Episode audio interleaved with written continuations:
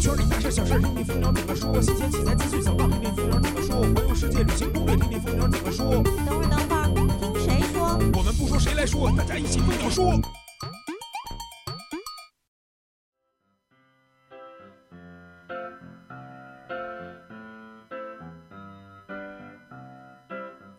摄影谁来说？摄影蜂鸟说。大家好，我是主播老衲。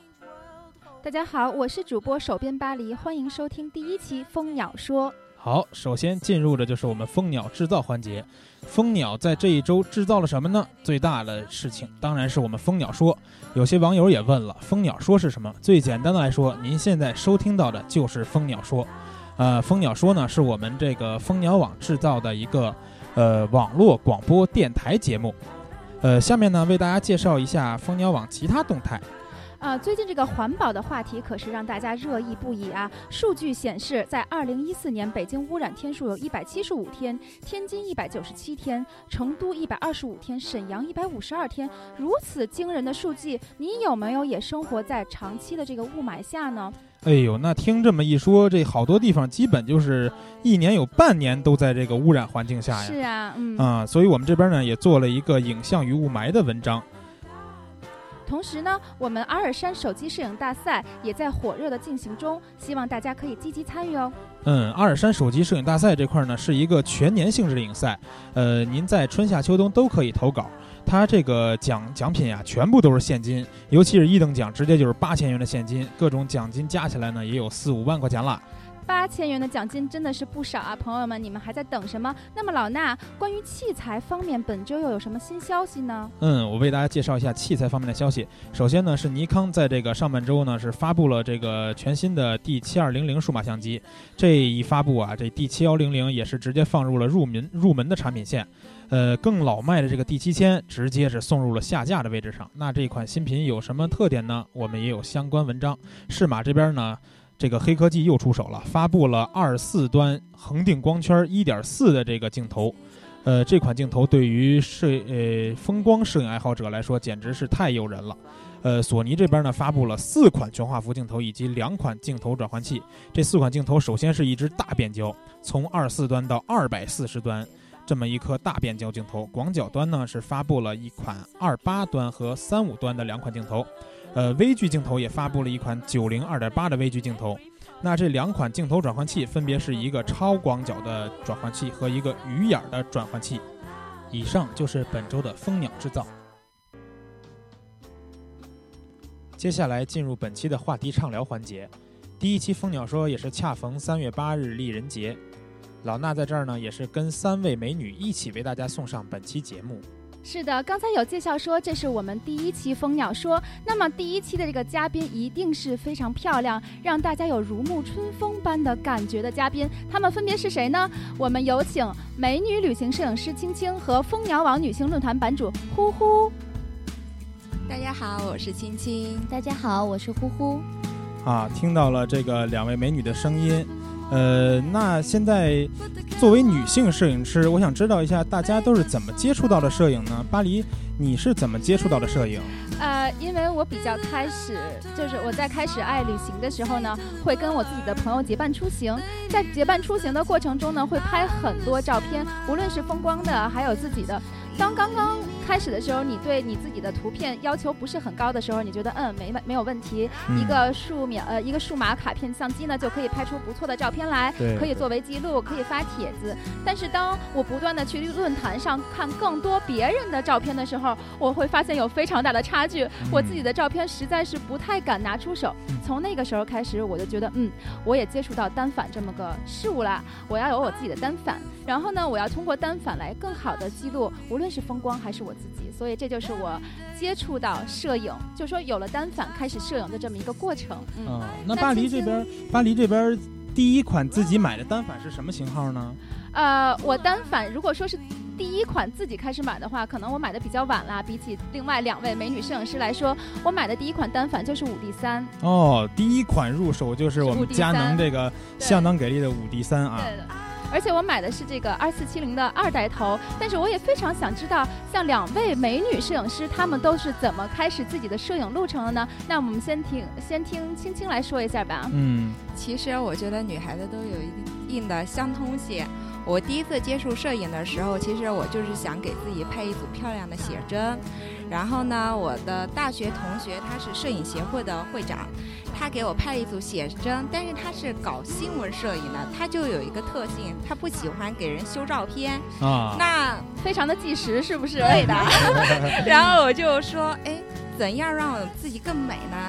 他就告诉我怎么样子磨皮，怎么样子液化，然后我就会了。所以我接触摄影刚开始是从修图开始的。后来我再跟他出去玩的时候，他就告诉我怎么对焦，怎么样子曝光，控制曝光，然后我才开始接触摄影。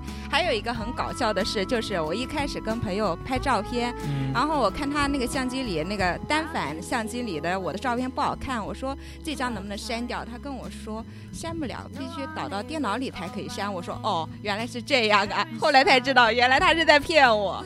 哎，我发现这个青青的这个心路历程很不一样啊，这也是。我第一次听说有一个女生，她是摄影师，她是从修图开始接触摄影的，很不一样。那呼呼你呢？呃，其实我觉得我跟手边巴黎的接触的那个差不多，也是爱旅行，然后爱臭美。然后实际上，嗯，刚接触摄影呢，应该是从那会儿做淘宝，然后自己有一个淘宝店铺，然后就，呃，卡片嘛，就总觉得拍完效果应该不会太好，然后呢，我就。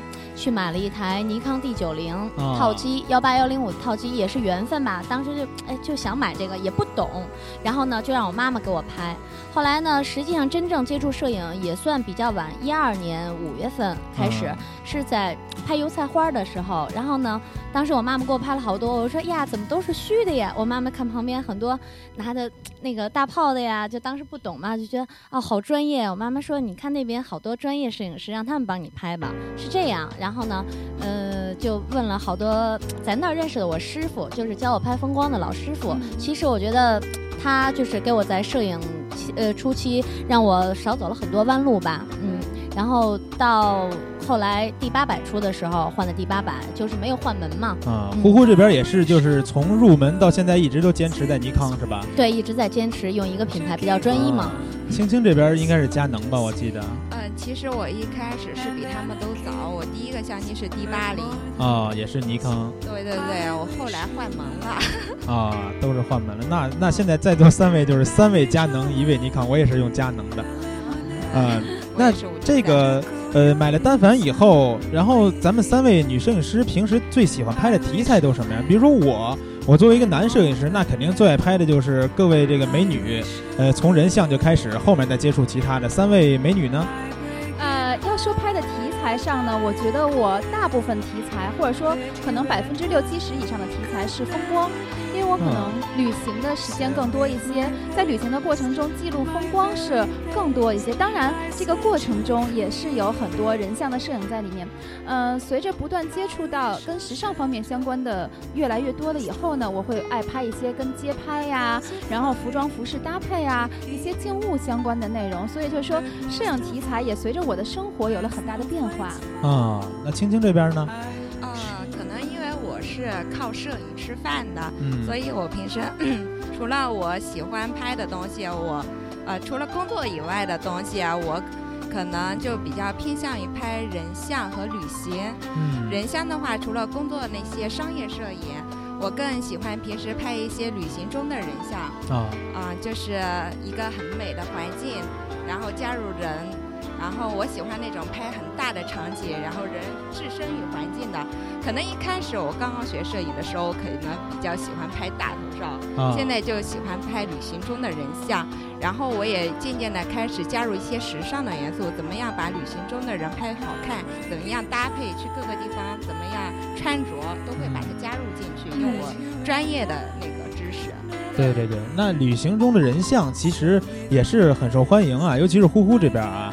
呃，这个呼呼在论坛里边发帖子，经常看到一个帖子，比如两个第八百女生的一次旅行，结果进去发现没有风光片，全是人像片。对对。呃，那呼呼这边最喜欢拍的，实际上我最喜欢拍的风光、人文和人像各占三分之一吧，因为是职业原因。然后放假的时候呢，我就会到处旅行，然后多拍一些风光。然后不管是自驾呀，还是出国呀，嗯，都比较喜欢拍这些。然后是跟朋友呢在一起，也是像手边巴黎一样，就是给朋友拍身边的。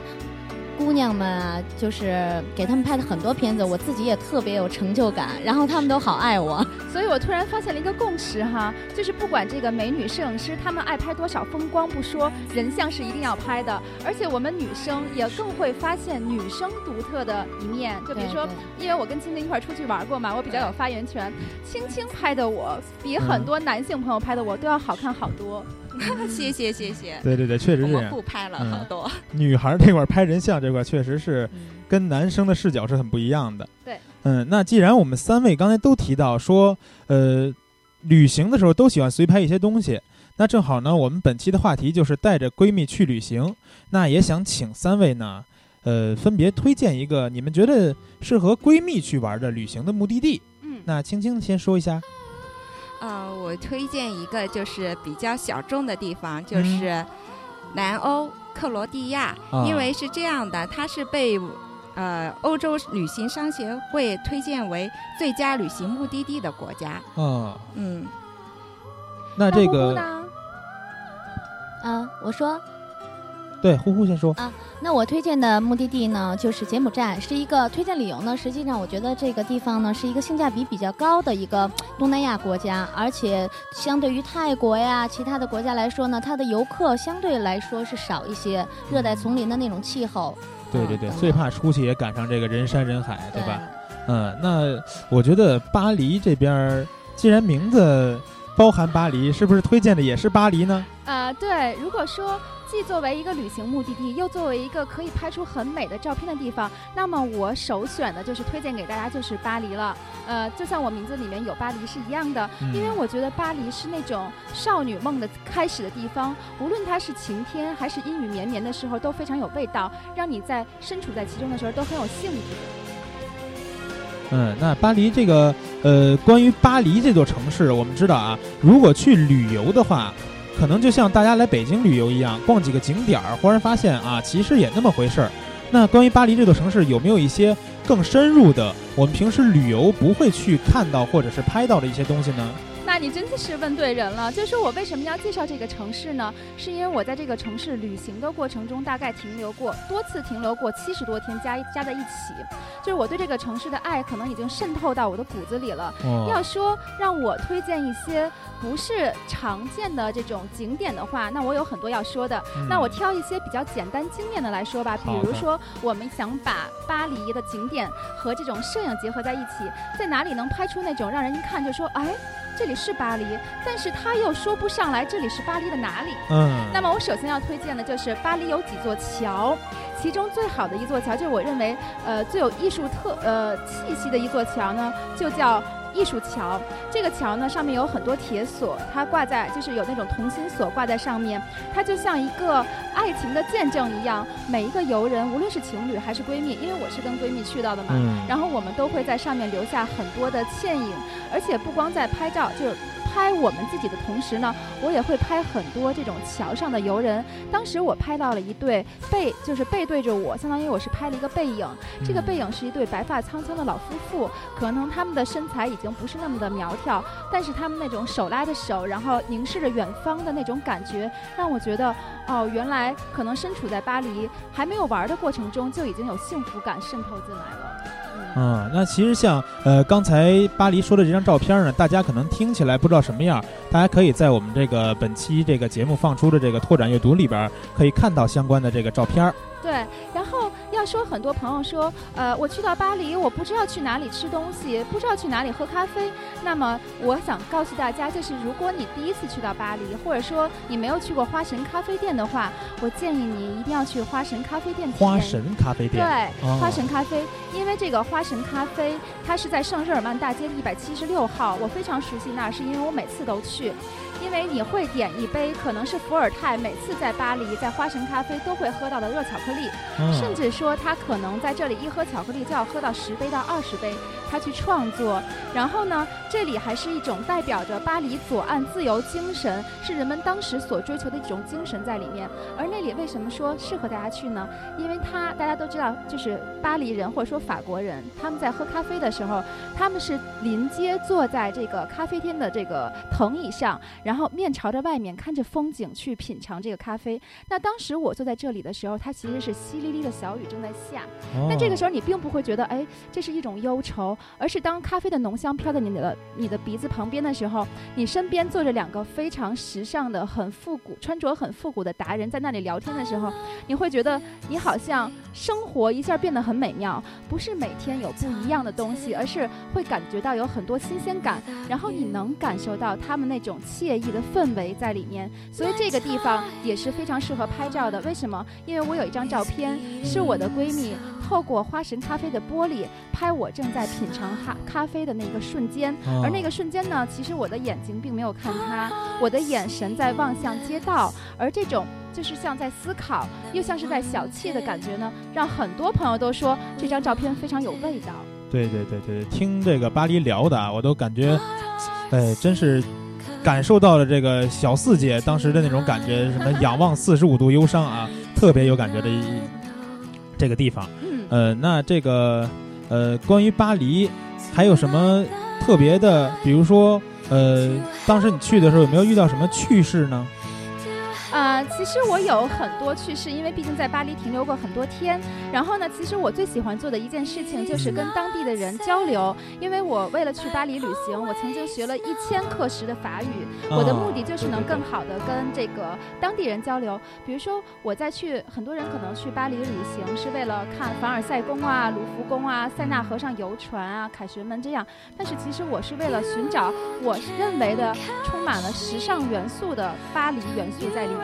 就比如说，大家都去巴黎，可能会去买一些呃呃服装啊，或者说服饰的品牌。但是其实它的生活方面也是非常精致的。比如说，我们都有我们都熟知的像拉都黑呀，像一些就是发红这些非常有名气的甜品。同样呢，我曾经在一个蜡烛店里，也跟一个巴黎人进行了很长时间的聊天。然后我知道一个。原来一个蜡烛店，它都有这么深刻的故事在里面。这个蜡烛叫 Seek to Dawn。我多次做节目的时候推荐了这家品牌的蜡烛店，是因为你能想象在你看到的电影里面，或者说在很多时尚的呃。地方，或者说像在凡尔赛宫，或者说是像在圣洛克大教堂里，至今燃烧的都是这个已经点燃了四百年的蜡烛。那当这个人朋友跟我聊起这个品牌的故事的时候，我就会觉得，哎，其实我买一个东西，不是只买到了这个东西，而是赋予它含义的历史意义在里面，故事在里面。所以我喜欢我的旅行，是因为我每次在旅行过程中都去听故事。然后回来呢，再讲故事给朋友们，所以这是我非常追求的一种旅行方式。没错，没错。嗯，那其实我我这边呢，也是大家可以在咱们拓展阅读里边看到这个呃巴黎关于这个巴黎关于这个巴黎的照片啊。对。然后这些照片呢，后期处理都是特别富有油画感觉的，特别。就是让我一看就感觉到特特别符合巴黎这座城市的感觉。没错，其实大家知道吗？如果你去到巴黎，或者说很多欧洲城市的话，当你处理照片的时候，要尽量可以是尝试着去处理复古，或者说是这种黑白照片，因为它能很反映这种历史的沉淀呀，然后还有渲染出来的这种虽然是很复古的色调，但是能把你深深带入到一个有画面感的地方。所以这是我为什么把这个照片处理成一个比较复古的。方式，嗯，哦，那么说了这么多，我想请问一下青青，你刚才有介绍说你是跟闺蜜去克罗地亚的，那么在去克罗地亚的时候呢，你有没有发生什么好玩的事情啊？或者说你是怎么安排行程的呀？你在行程过程中是怎么和闺蜜之间互相拍照的？我们特别想了解一下。啊，有有。其实呢，这个闺蜜也是一个旅行达人，她的名字叫左手。啊。然后我们出发之前就约定了，她做行程，我来付钱。嗯。哎，你们当时就两个人就去了。下次我也对，就我们俩，对对对。啊，那有有机会都带上我们都可以啊。我们做行程，你来付钱，好不好？是的，她做行程方面特别厉害，但是呢，她是一个路痴，而我呢，就是负责，就是她到了那儿，然后我来。带他走路，因为他真的是就是，我们住的酒店是前面是水，后面是山，我就跟他坐在酒店，我就呃那个饭店，我就说你知道我们酒店在哪吗？因为我们已经走了好几天路了，嗯，可是他还是说错了，就百分之五十的几率他还说错了，然后所以这一次的行程就是他来定的。我们当时的预算是十天，然后大概消费在四万之内。嗯，然后我们想去欧洲，但是欧洲的话，大家都知道消费是比较高的，我们也不想住的特别差。然后我们希望，因为我们的旅行观念是一样的，我们希望就是我们的旅行是，啊、尝尽美食，体验当地好的东西，所以就是我们主要是度假形式的。然后加百分之五十的探索吧，然后既然左手去了嘛，他那么擅长行程攻略，所以我们就不走寻常路了，我们就选了一个克罗地亚。嗯，大家知道克罗地亚也是一三年刚刚加入欧盟的，可能之前中国人对这个地方并不是太了解。然后之前的话，我们去这个国家需要克罗地亚签证，嗯。那大家一般去欧洲都会首选巴黎，对吧？对法国啊，对对对，因为你有一个申根签的话，你可以同时去几个国家。那你去克罗地亚的话，你可能就是只能去一个，所以大家难得去那么远的地方，可能就只会，呃，就不会只选去一个国家的地方。而现在比较好的是，它加入了欧盟，我们可以利用多次申根签证进入克罗地亚，所以现在越来越方便了。我们选择克罗地亚还有一个原因，是因为我喜欢看韩国的综艺节目，有一个综艺节目大家应该知道叫《花样姐姐》，跟《花样爷爷》是一个系列的。嗯，当时那个就是我看那个李胜基带了一群就是花样姐姐，就是其实是四五十岁的大妈，她们去克罗地亚去玩，我就被它的美景给吸引了。我没想到欧洲还有这种样子的，它可能不会像那个巴黎那么繁华，但是它就是很悠闲。它给我的最大的那个印象就是那边的人永远在笑。很阳光，你会看到他们，你会整个人心情就变得特别好。幸福指数爆棚啊！，对，就是幸福指数很爆棚的一个国家，嗯而他们的首都那个首都也是跟我去的其他地方的首都不一样，你不会觉得他们的生活很匆忙，他们也是很悠闲的，他也有很多咖啡厅，大家就没事做，可能下午就结束的工作结束的特别早，他们就坐在那咖啡厅喝茶喝酒。那天我们去的时候正好是世界杯，所以他们要一直、最热闹的时候，对对对对，看球赛。就是去年世界杯的时候吗？对对对，哦七月份。然后那个时候大家都是半夜开嘛，我就跟左手两个人吃晚饭的时候，边吃晚饭边喝红酒，然后边看世界杯，正好日落。那么你们在拍照上有没有什么心得要分享给大家呢？拍照的话，那个克罗地亚也真的是非常适合拍照的。嗯我们呃，先说我们去的三个城市，就是萨格勒布，他们首都，还有斯普利特，他们的文化中心，还有最后一个是杜甫罗尼克，是他们最有名的一个度假城市。它是一个呃中世纪的城堡城市，保持着十二到十七世纪的一个风格。也是欧洲人最爱去度假的一个地方，那边特别美。就是我记得有一个海景餐厅，它是需要坐那个缆车上去的，嗯，然后坐了缆车，你就会在半山看俯瞰整个亚德里亚海和那个城堡古城，然后就特别美。正好那个时候是夕阳西下，你能看到整个海面都反着光，特别美。哎然后那它这个克罗地亚这边，就是说，如果我们去拍照的话，会更偏向你说的这种，比如说海景、自然的这种风光呢，还是说更更好拍的是一些它的都市人文这种东西呢？它就是正好把它都结合在一起了。啊，就是都有。对对对，因为它是在海边的城堡城市，所以就是那种呃中世纪古堡城市的那个街景你是可以拍的。嗯你也有在海边的那个咖啡厅，然后你也可以拍海景。它的海跟东南亚的海还不一样，因为它有欧洲城市的那种风格。嗯据说呃，像我们中途还去了一日游，就是黑山一日游，啊这出国嘛，也相当于我们是坐大巴过去的。坐坐大巴就出国了。对对对，我们得把护照带着，因为就是他会有人上来检查你的护照。啊然后黑山其实用一天就可以了。然后他也是去城堡，他据说那边还有一个叫零零七海滩的，就是在那儿拍过零零七的。啊嗯，我们就坐在那边喝着咖啡，喝着啤酒，就想着零零七上面那个场景，嗯，觉得特别美。嗯，而且这个克罗地亚那边关于城堡，它有没有就是说我们在美剧里边经常可以看到那种吸血鬼城堡呢？呃，吸血鬼城堡没有。哦，没有没有，那 那那可能我记错了，太阳光了。哦，对对对，我记错了，我记错了，那个吸血鬼城堡应该是在罗马尼亚，不好意思，不好意思。嗯，对对对。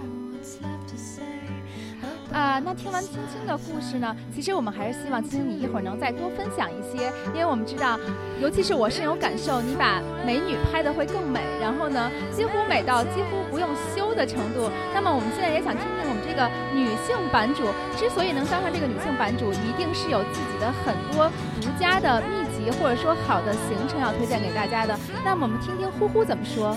啊，其实推荐柬埔寨，刚才已经说了，实际上这个是最具有性价比的一个，算是出国游吧。无论你是自由行也好，还是跟团也好，它是从咱们北京。飞过去是时那个时长比较短，然后呢又是东南亚国家，就是热带嘛。然后实际上我跟我闺蜜，我们是去年二月份去的。二月份这个季节对于柬埔寨来说，嗯，不算太热，但是实际上已经跟咱们这边夏天差不多了。但是那个还算。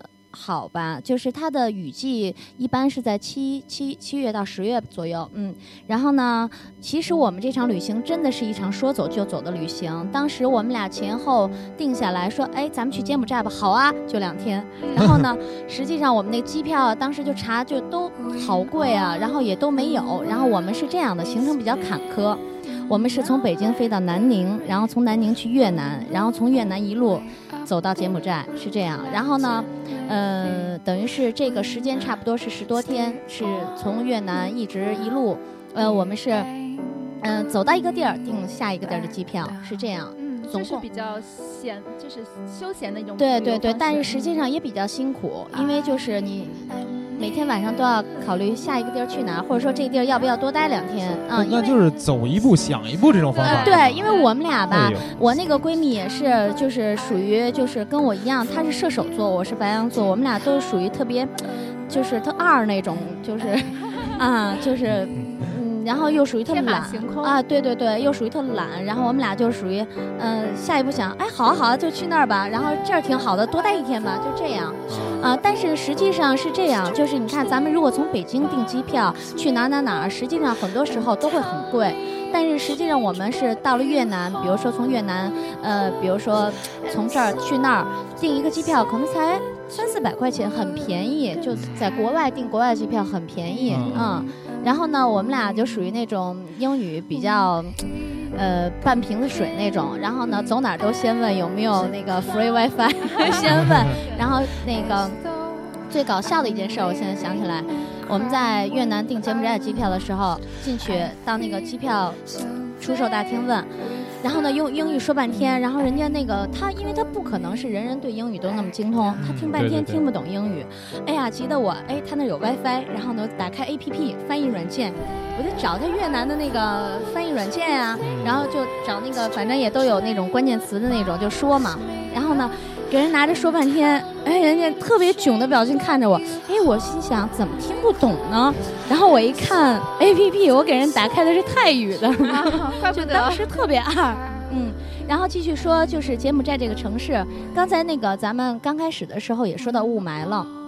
但是柬埔寨这个城市呢，就是它几乎没有重工业的，嗯，然后呢也没有说什么污染指数爆表啊，每天都是一个空气质量优。然后呢，这里的老百姓呢收入呢就相对比较低。然后咱们其实咱们中国人去那里边，就是真的已经是真正的开启了土豪模式，嗯，然后就是可以完整，呃，做一个真正的快乐的土豪。然后在这里英语不好也没有问题。嗯，柬埔寨人民对于就是手语的理解程度，已经达到了一定的高度。就是你简简单单的比划一下，他们其实基本上都能明白你想要什么。实际上，你可能跟他说了一大堆英语，他可能他的那边人的素质也是高低不同的，他可能也太就是听不懂你叽里呱啦说了是什么，然后你就特别简单的，比如说那个突突车，你问他多少钱一突天，突突车是什么？是就三跟咱们这轮车吗？就跟咱们这那个摩的一样。啊啊，突突车，我们管叫突突车。当时实际上我们从机场到那个锁定酒店，我们都是问的突突车，很啊便宜，呃呃两两美金到一个地儿。但是实际上你去大吴哥、小吴哥，我们是要包车嘛，就是、啊问他一我以为也是坐突突车去的。是是是突突车进的大吴哥、小吴哥。这开多长时间？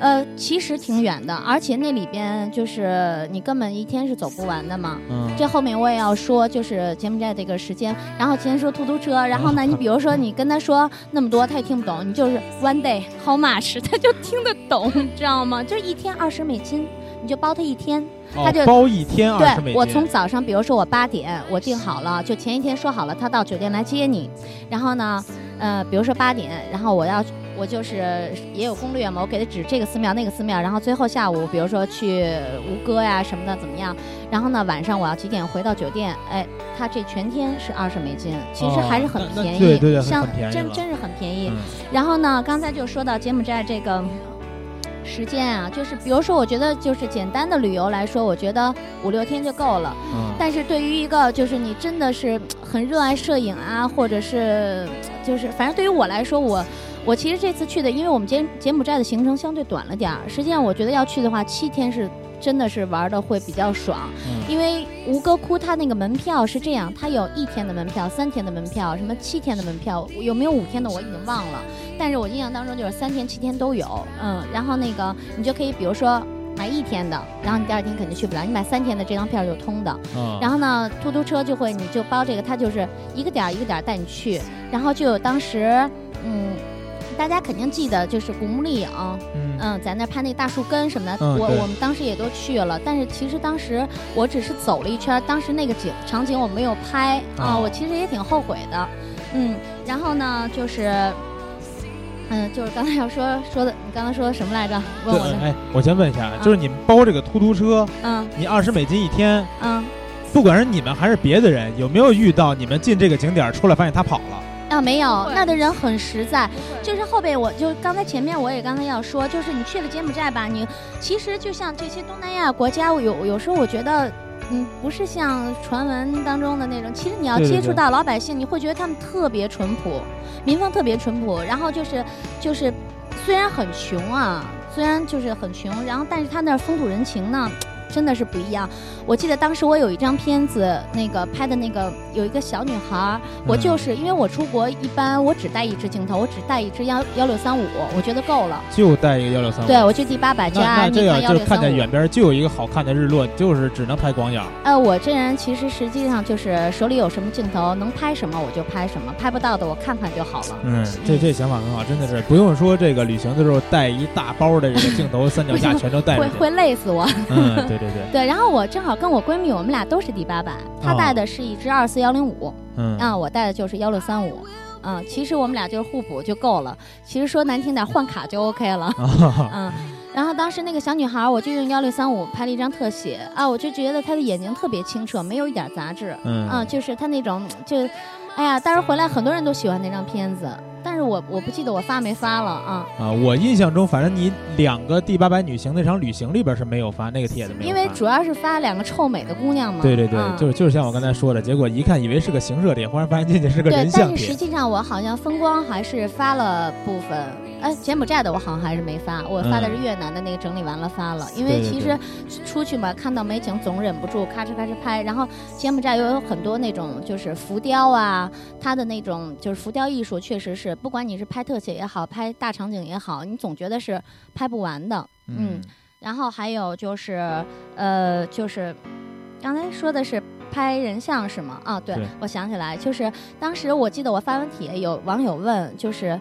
哎，你这个是什么特定场合，或者是你这是有什么活动去拍的吗？嗯，怎么拍的时候一个游人都没有啊？就是我印象特别深，当时我们第一天去的吴哥，我们先去的大吴哥，然后正好是赶上吴哥日落，嗯然后吴哥日落就是它那个，你想吴哥窟，它很多都是那种长廊，回廊的那种。然后我当时走到门口，就是游人已经从从里往外走了。然后那个，哎呀，我一看那个日落，正好那个阳光洒到那个呃回廊，映射出的那个倒影。特别的美，然后我跟我闺蜜我们说赶紧赶紧拍，就是已经顾不上风光什么的，就赶紧拍人像啊。所以就我们拍的那个回廊，整个那一长长的那个回廊没有一个游人，就也挺庆幸的。对，而且刚才听呼呼说了这么多，为什么说我觉得这个吴哥窟是适合可以跟闺蜜去玩，或者说是一个非常适合拍照的地方呢？第一，这个柬埔寨的签证呢，它是一个。电子签，所以你很方便在网上填一些信息之后，大概在当天就可以收到签证了。然后，如果你提前做准备的话，这个柬埔寨这个，尤其是吴哥这种四晚五天的行程呢，它价格也很便宜，大概也就是三四千。然后呢，大家也知道柬埔寨的消费不是很高，可能你吃一顿饭人均也就在三四十块钱，在老街上，我记得特清楚。所以整体来说，它是一个性价比非常高的、适合拍照片的地方。或者说，呃，吴哥本身呢，它是一个非常有光影的地。地方，因为它有很多寺庙啊、浮雕啊，它的光线呢可以渗透到就这个神秘又古老的地方。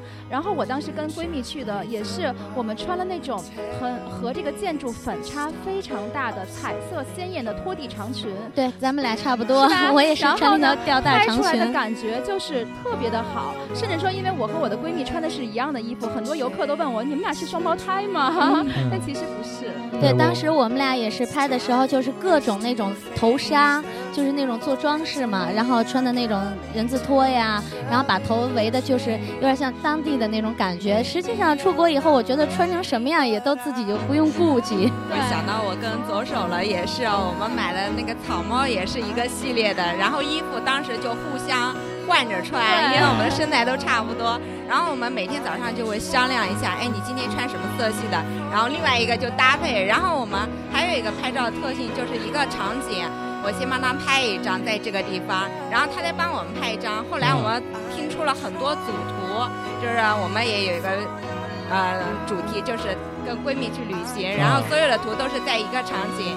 可能会有稍微的眼神动作的变化，但是都在一个场景。我们特地拍了一组这样的图。对，其实咱们俩也差不多，我们也是。当时我跟我们那个小伙伴，我们俩也是很多场景都是一样的，就是你帮我拍一张，我帮你拍一张。当然也都用自己那个焦段就那么拍。然后，但是回来以后，我做后期呢，就是我把我的片子跟他的片子做成不同色调的。可能我我觉得我当时拍那吴哥日落的时候真的偏暖，但是我整组色调都是属于偏复古系列，嗯。那其实有关于刚才咱们说的这个，呃，里边拍的很多这个照片啊，大家也可以是在我们这个拓展阅读里边看到，呃，就是别别光听听着觉得说，哎，不知道这照片什么样，那其实你可以直接看一下，因为刚才我也看这个巴黎那边，呃，刚才讲的那个照片，确实是在这个呃柬埔寨这种地貌下啊，穿着这个大红裙特别的搭配。呃，这柬埔寨这边呢，也是其实跟刚才巴黎推荐的巴黎正好是感觉是两个极端，一个是这种最现代的这种大都市的感觉，这边很古老。对对对，这边特别的古老。嗯，这边就是基本上都是，它是属于感觉远离那种旅游城市的那种热带雨林的那种废墟，但是保留的呢还是还算好。你去那以后，你看到以后，你会觉得哎呀，好震撼呀！那儿的浮雕啊，建筑虽然它是废弃的一片，但是你觉得也是很嗯。呃，那么我们三位呢都是比较爱旅行的摄影师了。那我就想问问，比如说青青，你二零一五年有没有什么新的计划？就是你最近一次的旅行，也许是去哪里呢？我觉得应该是去韩国。韩国我去过四次了，但是每次都有不同的发现。嗯，其实我我是双子座，我有一个特性就是想出一出是一出。然后我上次去了韩国，是住在他们的大学建国大学里面。嗯，体验了一下大学宿舍的感觉。然后呢，他们那边有一个培训，就是咖啡师，就是能拿到最佳的，就是国际的咖啡师执照。我这下次去呢，我就想去考一个咖啡师的执照，专门去韩国考一个咖啡师的执照。对，大家知道，其实韩国人很爱喝咖啡的，你走两步就是一个咖啡厅。啊，所以呃，我也因为是双子座，所以我不但爱摄影，我可能爱旅游，我也想突然又想考个咖啡师。照就这样，这个还是真的非常有意思。那呼呼你呢？嗯，那这样就是我还是推荐一个东南亚国家，还是泰国。其实泰国我也是去过，应该是五次了。就是，但是我去泰国呢。我是每一次去泰国，我都去一个不同的岛。比如说，我第一次是跟我妈妈那会儿跟团，啊，因为不了解嘛，我们就去的，比如说皮皮岛啊、普吉岛。然后第二次呢，我就是跟我先生，我们就等于是自己去的，然后就是大象岛。然后第三次什么苏梅岛啊，然后第四什么就因为去那么多次，我愣没去过曼谷，然后我就一定要我得去曼谷看看，是这样。然后呢，下一步下一步我可能想去清迈，因为清迈呃还是没去过，去这么多次啊，对，因为我这人玩就是出国旅游吧，我都是喜欢一个地方深度游，我不喜欢走马观花那样。嗯，对对对。泰国这边去了四五次了，现在还想去啊？这样是有几个原因。一呢，是因为比如说假期的，就是时间来说呢，它比如说五天就够了。这个周末，然后我请了两天假呀，或者是比如说像清明小长假呀、五一呀这种，你短期的都是很很随意的就走了。第二呢，坐飞机，嗯，适合那种就是坐不了长时间飞机的。你想去欧洲，一是坐飞机时间长，二是你要。就是旅行的时间长，都得十天以上。那东南亚就像泰国，啊，你可能哎五天了，哎，是不是有点想家了？可以回来了，就那种。然后呢，还有一个原因就是我特别喜欢吃泰餐。哎，我也是非常超喜欢。嗯 嗯。那么我要推荐给大家，我要说的我想去的地方呢，可能相比两位之呃。相比两位呢，就要稍微远一些了。我可能一下就要扎到了南半球，就是我对。其实呢，还有一个共同点，就是我想去这个地方，是我准备第四次去到了，就是澳大利亚。因为我去了澳大利亚很多次之后，我发现我深深的被那里迷人的风景，或者说很丰富多彩的这种旅游文化和资源所吸引。就比如说，如果我再去澳大利亚，我一定要选择去南澳大利亚。虽然我之前已经去过一次了，因为它不仅有非常漂亮的，比如说呃连绵。不断的这种酒庄啊，然后同样呢，你是可以看到很多野生动物的。我相信女孩子在旅行的过程中，如果看到了野生的考拉呀、野生的袋鼠啊，都会比较兴奋，想过去照相。对，还有就是它也有很。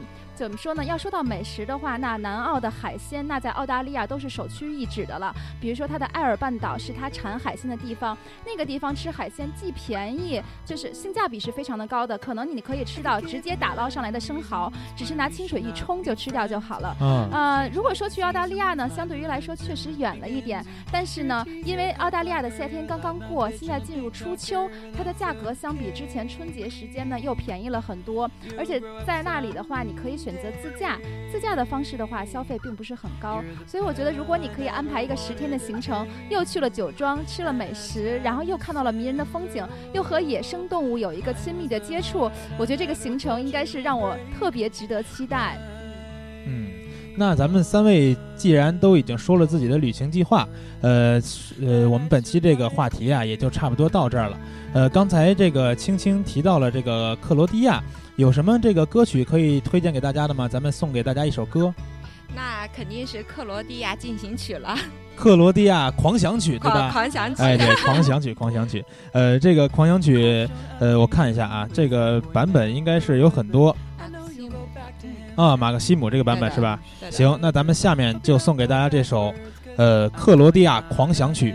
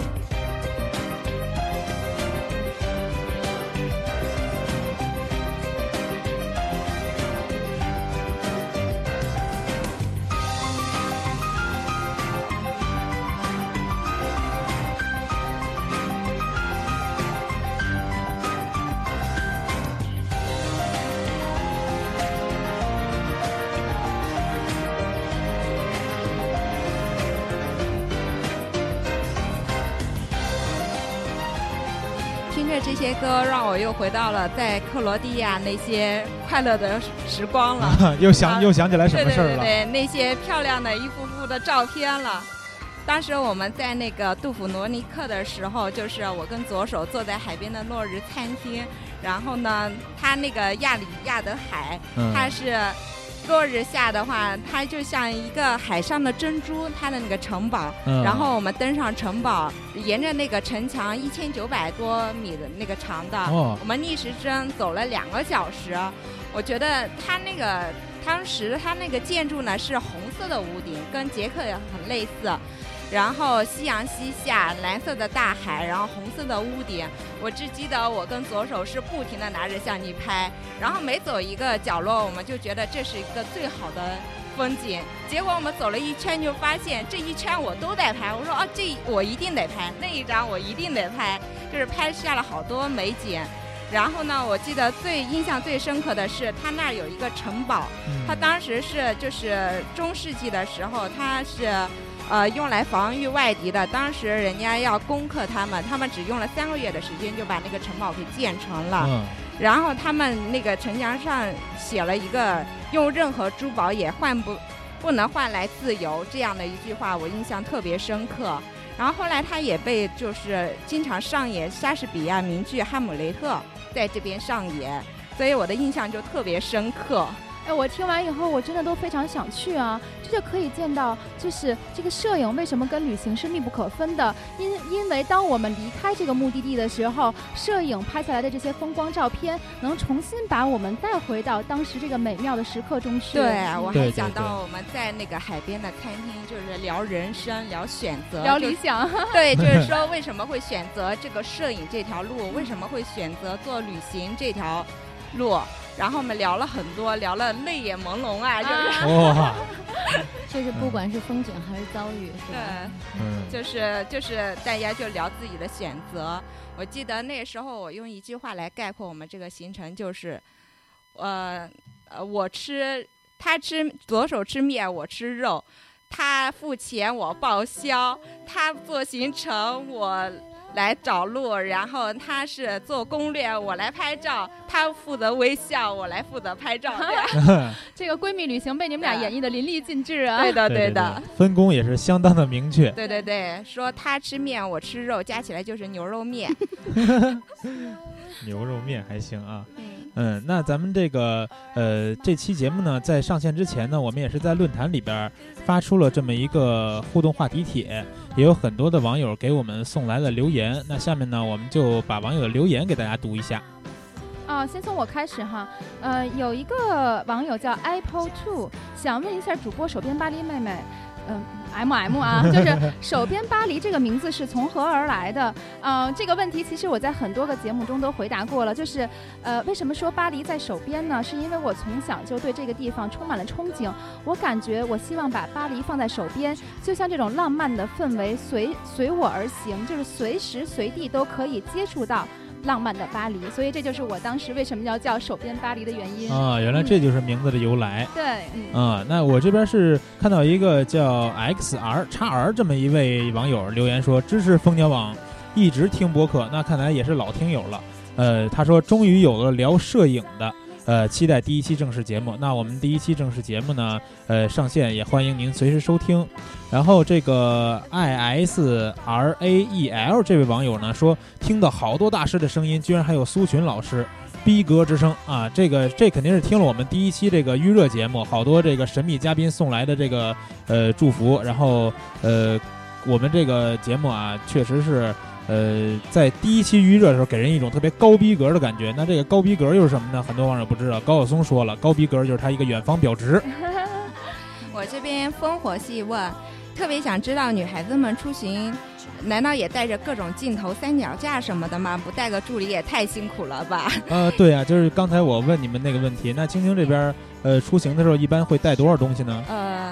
其实我会准备一个登机箱，把我些设备就是不能托运的都放在登机箱上面。嗯。然后巴黎也是这样的，我上次跟他一起出去，他就带了个登机箱。是。然后我们俩都是就是把所有的镜头和电脑，就是所有电子设备，硬盘，然后硬盘，然后随身装。然后但是他的镜头要比我多很多。当时你带了一个八五定，然后我们俩是搭配着带，这也是闺蜜出行特别好的一个地方，就是我们如果用一一款相机的话，我们可以带通用的镜头，所以当时我带了二四七零，她带了八五定，我还带了广角。对，嗯，对，其实这样也也很好，就是嗯，一人带两个，然后发发现到那儿以后有四个镜头可以用，互相换着用。对对对，是我这里边有一个网友叫神仙鱼，他说：“呼呼妹子，能不能约拍呀？好喜欢小川老师给你拍的那张。”啊，那个，我就想问神仙鱼这个网友，你是美眉啊，还是帅哥啊？是我拍你啊，还是你拍我呀？啊，那约约拍的话。如果是美女约拍和这个男性摄影师约拍，呼呼有什么选择吗？呃，约拍的话，美女我能拍你啊，帅哥我也能拍呀，但是拍我要求很高啊。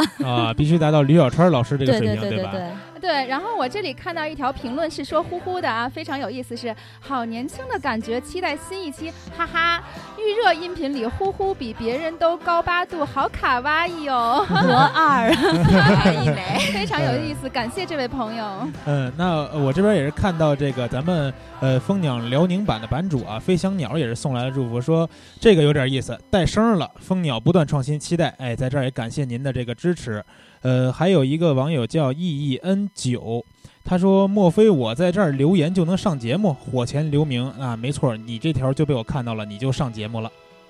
我这边还有一个网友说，想问一下主播和嘉宾们，去旅行一般都会去做好攻略之类的吗？有没有尝试过什么都不准备去一个陌生的地方呢？啊，这这其实就是像刚才呼呼说那个，走一走一步想一步，这种旅行其实还是挺值得期待。那你们两位有没有这种旅行经历呢？对，然后我这有一个网友叫外壁东，他也是问了同样的问题，他说我向往的旅行就是想去哪儿就去哪儿。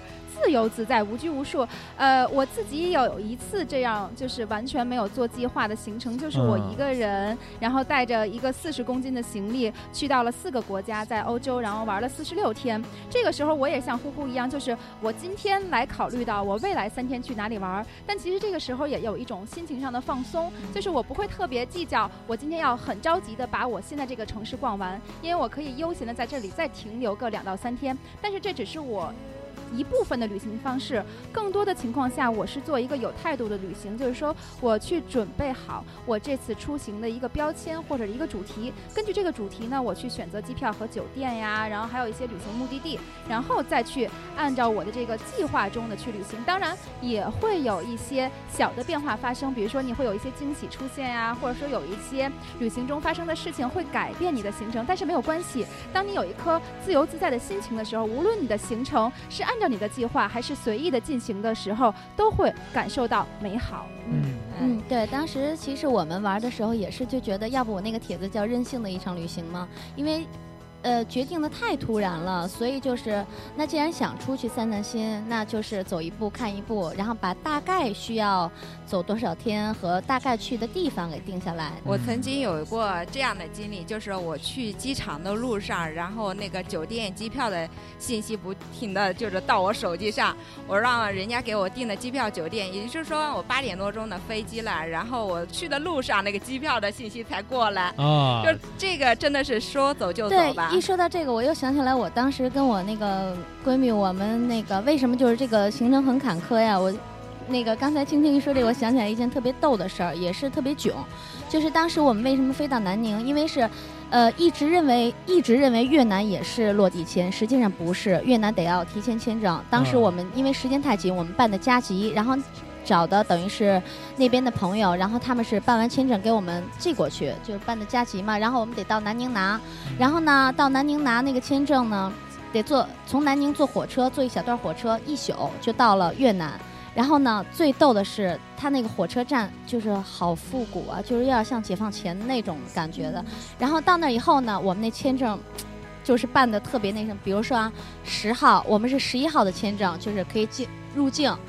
然后呢，我们到那儿，它有时差，哦，有一小时时差，我们等于是到那儿发现是十号，非非法入境一小时等于算，然后当时是实际上给了海关一点小费，然后等于就把我们给放过去了。当时就觉得啊，对，怎么没想到这个问题，时差的问题，一小时时差。就是也有一个小小的插曲，就是我跑到机场，机票酒店刚刚订完，对吧？我办理登机牌的时候，人家说你这个我是准备用发达国家的签证去菲律宾。然后他也说你没有菲律宾签证不行。我说我有发达国家的，呃，他们大使馆上面写了可以。他说我们中国不可以。然后他必须就是有下一程机票，就是我是用日本签证，他就说那你必须再从那个日本飞过去买那个机票。然后我当时就让朋友再帮我订了一张日本飞的那个机票，然后他才让我过的。但是这个真的要看运气，因为就是有的时候人家让你过，有时候不让你过。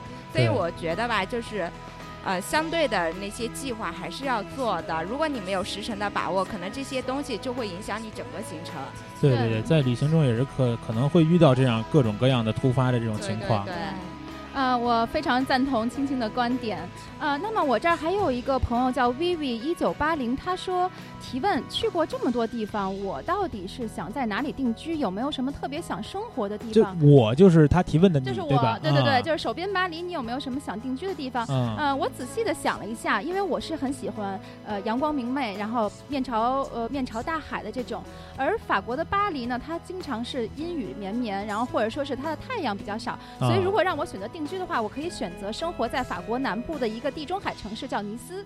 那应该我知道，对，去过法国的话都知道，尤其在冬天的时候，尼斯的温度也不会非常的低，而且呢，它也是有老城、有港口，距离巴黎如果坐这个 Daily 的话，不过也就是三四个小时。所以对于我来说，既可以看到四季花开的一个美丽的城市，然后又可以随时的看海。如果想购物，想跟就是文化历史有更深刻的接触的话，我又可以坐着火车去巴黎，而且我又身处在欧洲，拿着申根，想去哪里去哪里，所以是一个非常不。错的选择 是的，是的，对对对。那我这边呢有一个网友叫新 dx 幺零幺二，他说好喜欢手边巴黎啊，之前就看过他在湖南台那个节目，啊，看来这个手边巴黎这边人气确实火爆啊。呃，我们在这个我们的这个节目放出的这个帖子里，也会把我们每期的主播和嘉宾的这个微博以及相关的这个呃自媒体的这些东西都会放在里面，大家可以随时关注他们的这个动态。然后我这边还有一个网友叫炫光，他说：“青青可是我的女神啊！” 啊，紧接着有一个叫长的网友说：“我能说三个都是我的女神吗？” 啊，看来我我今天是跟大家的女神在一块聊天啊。嗯。我这边有一个叫泪唯美说提问片头片头曲里面的女生是谁？听后面的声音感觉像呼呼的声音。啊，这个这个片头曲里边这个女生，呃，还真不是呼呼，是我们这边一个呃论坛编辑叫兔仔，然后大家喜欢她的声音也可以关注她，呃，老衲也给她拍过不少这个人像的片子。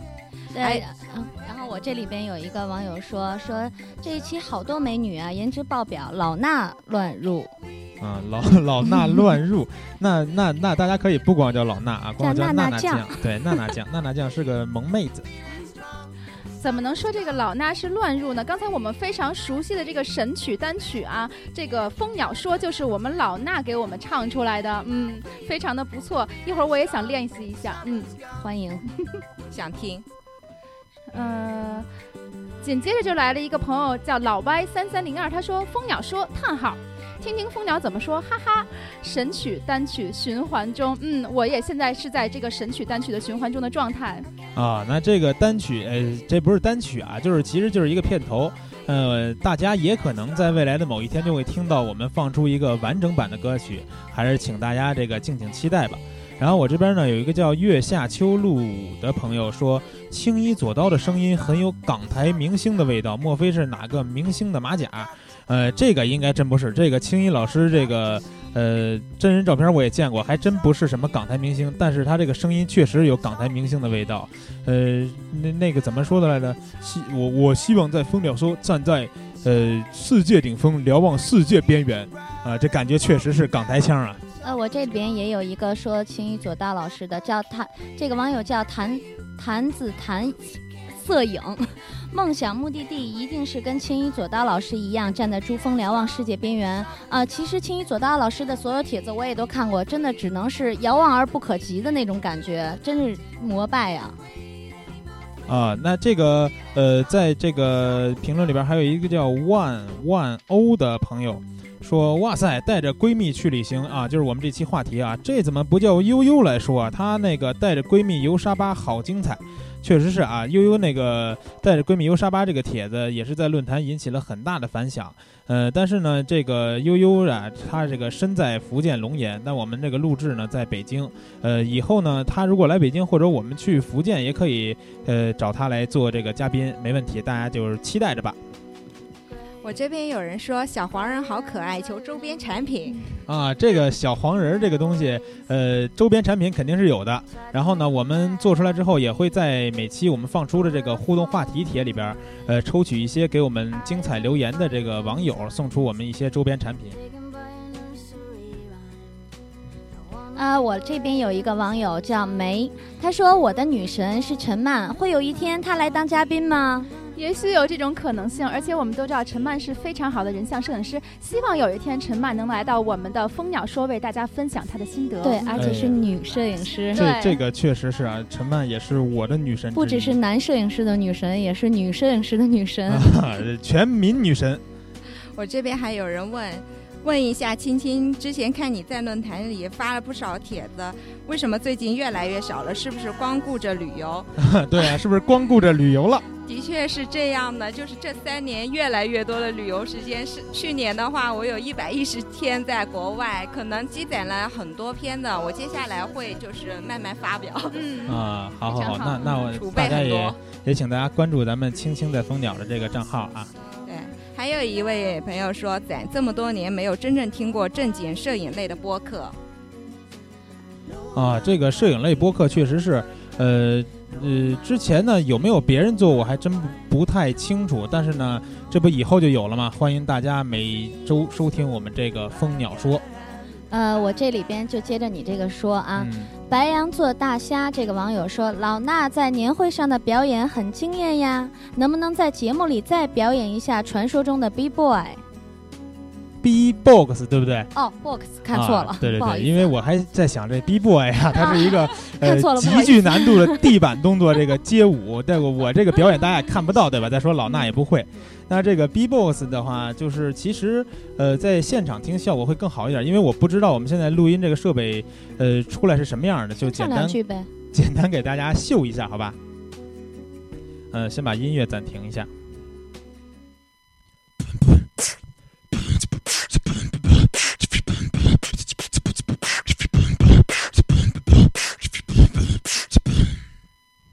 束啦。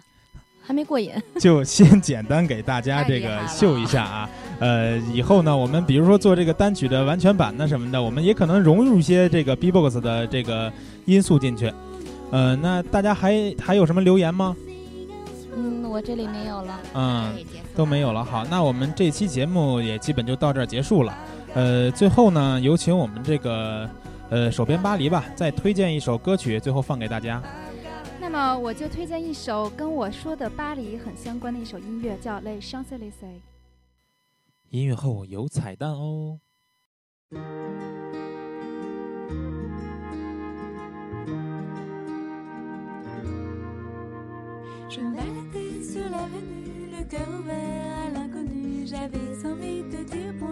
n'importe qui, et c'était toi. Je t'ai dit n'importe quoi, il suffisait de te parler pour t'apprivoiser. Oh, Champs-Élysées, oh, Champs-Élysées, au soleil, sous la pluie, à midi ou à minuit, il y a tout ce que vous voulez, Champs-Élysées.